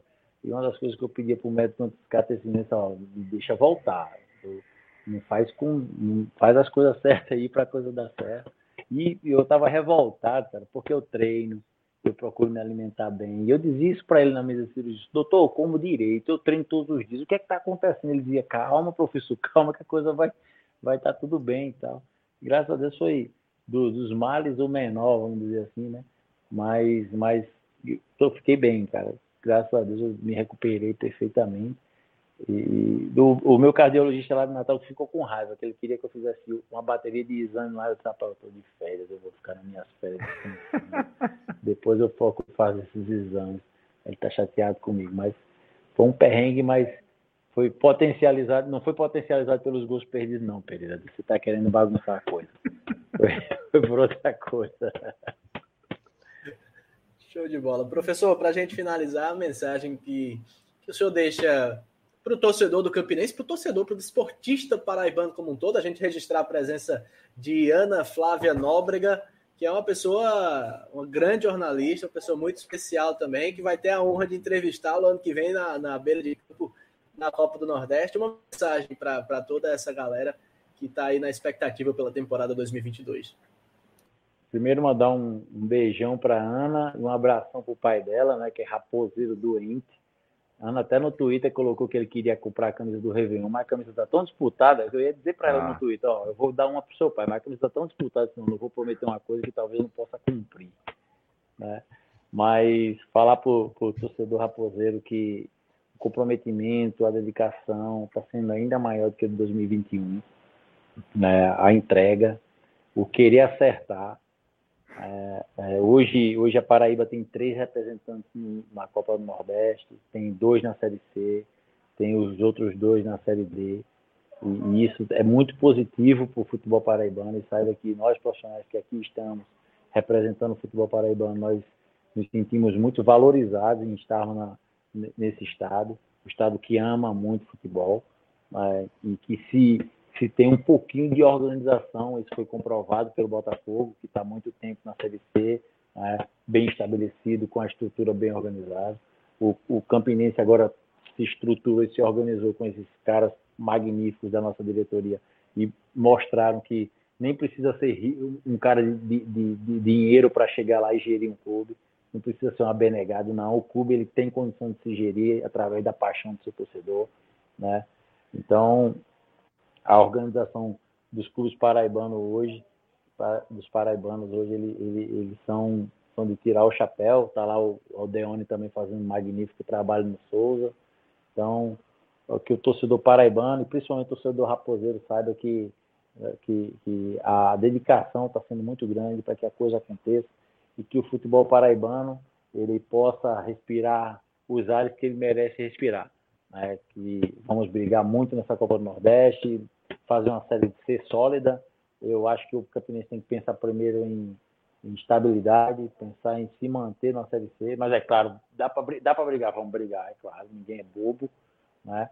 mas tem que ter esse cuidado, esse, esse, esse, esse respeito para com a competição, que é vai ser uma competição muito forte, é só olhar os adversários. Né? E falar para o povo paraibano, principalmente para o povo de, de, Campina Grande, para o torcedor rubro-negro, eu só tenho a agradecer carinho. Hoje, eu cheguei de Natal hoje pela manhã e eu chego aqui com a, com a satisfação junto com minha família tão grande, porque eu sou tão bem recebido aqui por vocês, né? E eu moro no, na entrada da cidade aqui, já até brinquei com meu filho, ó, gente, toda vez que olhar para essa paisagem aqui de Campina Grande, para dizer, oi, sua linda, oi, Campina Grande, sua linda, fale isso, porque essa cidade gosta muito da gente. Show de bola. Para finalizar, registrar Ronald Amaral, né? Destacando a, a live bacana. O Henrique Micael também, live show. E a Ana Flávia Nóbrega dizendo que já está com a roupa pronta para ir para a Copa do Nordeste, agradecendo a lembrança e destacando que ela vai continuar na peregrinação pela camisa, porque caso contrário não vai poder mais entrar em casa. E aí, né, fim de ano a gente fica na torcida que ela consiga realmente, porque fim de ano merece ficar com a família, né? É importante. Ranieri, brigadaço por topar é, participar conosco desse momento. Obrigado pelo carinho que o senhor tem para com a gente jornalista, para a gente que acaba, de certa forma, é, não formando opinião, mas ajudando a formar opiniões por aí, né? Obrigado também, Ian, obrigado, Pereira, por participarem conosco aqui dessa live especial, a última live do Minutos Finais nesse ano 2021. Brigadaço, muito boa noite para vocês, Ian, Pereira e Raniel. Microfone aberto para vocês se despedirem dos torcedores e da galera que acompanha conosco nesta segunda-feira, né? 21 horas e 36 minutos aqui na Rainha da Borborema. É sempre um prazer, né? Sempre que me chamar, eu tô aí tirando as correrias, né? De se agitar as agendas, porque é, foi muito louco essa temporada. E sempre um prazer estar com o Ademar, estar com o Pereira aí pela primeira vez com o Raniel, que é um grande profissional e é uma pessoa muito, muito boa de, de, de gente fazer essa troca, né? Parabéns, Ranieri, e vamos para a temporada 2022, que não vai parar, o futebol não para. É, isso mesmo. Obrigado aí mais uma vez o convite, né? Já, já, sou, já me sinto em casa aqui no, nos minutos, no minutos finais, então vou aproveitar o espaço final para fazer o meu jabá aqui. Para quem ainda não conhece, dá uma, dá uma pesquisada lá no, no Baião de Dois, da Central 3, né? um, um podcast sobre futebol e cultura nordestina. E como todos os anos, já, já iniciei aqui a preparação do Guia da Copa Nordeste 2022. E esse ano tem é, o carinho especial, porque eu vou falar sobre o, sobre o meu clube de coração também. Então, tem o retorno do Campinense que vai estar é, mencionado sobre o, tem, tem um preâmbulo da, da, grande temporada 2021, então quem, quem puder dar uma moral lá, seguir e dar uma ouvida, feedback é sempre bem-vindo. A décima edição da Copa do Nordeste depois do retorno, justamente o Campinense que foi campeão na primeira. Ranielli, brigadão mais uma vez, viu? Agradecer a vocês, parabenizá-los, né? Pela, pela competência do trabalho que vocês têm. Vocês conseguiram demonstrar isso agora nessa live, onde demonstram ter conhecimento daquilo que falam, ter, ter aprofundamento e ter respeito. Eu acho que isso é, é o principal. É, quando eu liguei para vocês, para alguns de vocês da imprensa, e, e agradeci pelas críticas, que ela, a crítica ela faz parte do processo de construção de qualquer profissional. E eu não posso levar a crítica para o lado pessoal, não tem nada a ver. Raniel fora do, do Campinense é, uma, é, é, é um homem íntegro que procura viver a vida dele normal e como profissional estou sujeito às críticas e algumas críticas têm o seu fundo de verdade, tem a condição de melhoria do meu trabalho. Então só tenho a agradecer a vocês. Obrigado pela live, muito legal, muito prazeroso. É sempre muito bom falar de futebol, né? Falar, falar daquilo que a gente ama fazer. E, e obrigado pelo carinho de vocês, tá? Para comigo, para com o meu trabalho.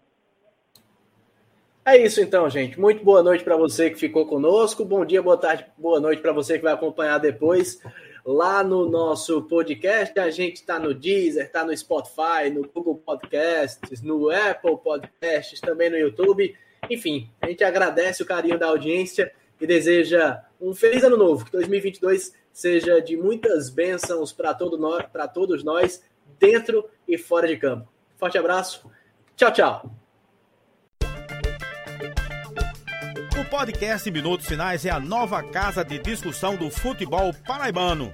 Você pode ouvir onde e quando quiser. Basta ir no Spotify, Deezer, YouTube ou no site minutosfinais.com.br para ficar muito bem informado com as melhores opiniões sobre o futebol paraibano.